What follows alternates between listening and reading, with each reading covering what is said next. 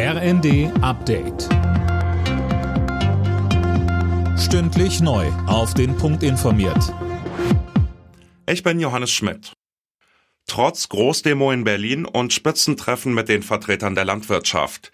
Die Ampelfraktionen wollen daran festhalten, die Subventionen beim Agrardiesel schrittweise zu streichen. Der Chef des Bauernverbands Ruckwied will das nicht hinnehmen und hofft auf weitere Gespräche. Diese Steuererhöhung, die muss vom Tisch. Wir würden den teuersten Agrardiesel neben den Niederländern in ganz Europa fahren. Und im Anschluss müssen wir dann Dinge besprechen, die schon länger nicht gelöst sind.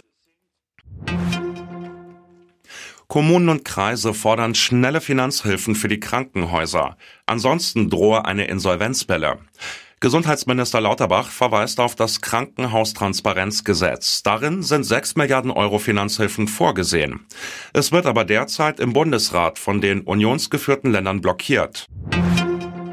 Das Unwort des Jahres 2023 lautet Remigration. Das hat eine Jury aus Sprachwissenschaftlern bekannt gegeben. Philipp Rösler mit den Einzelheiten. Das Wort ist ein rechter Kampfbegriff und beschreibt beschönigend eine menschenunwürdige Abschiebepraxis, heißt es von den Sprachexperten. Zuletzt war Remigration nach einem Treffen von AfD-Politikern mit bekannten Rechtsextremen in den Schlagzeilen. Auf Platz zwei der Wahl kam das Wort Sozialklimbim im Zuge der Diskussion um die Kindergrundsicherung.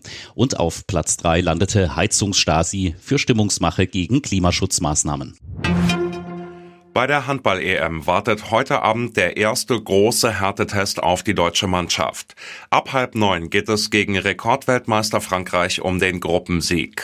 Die Hauptrunde hat das DHB-Team bereits sicher. Alle Nachrichten auf rnd.de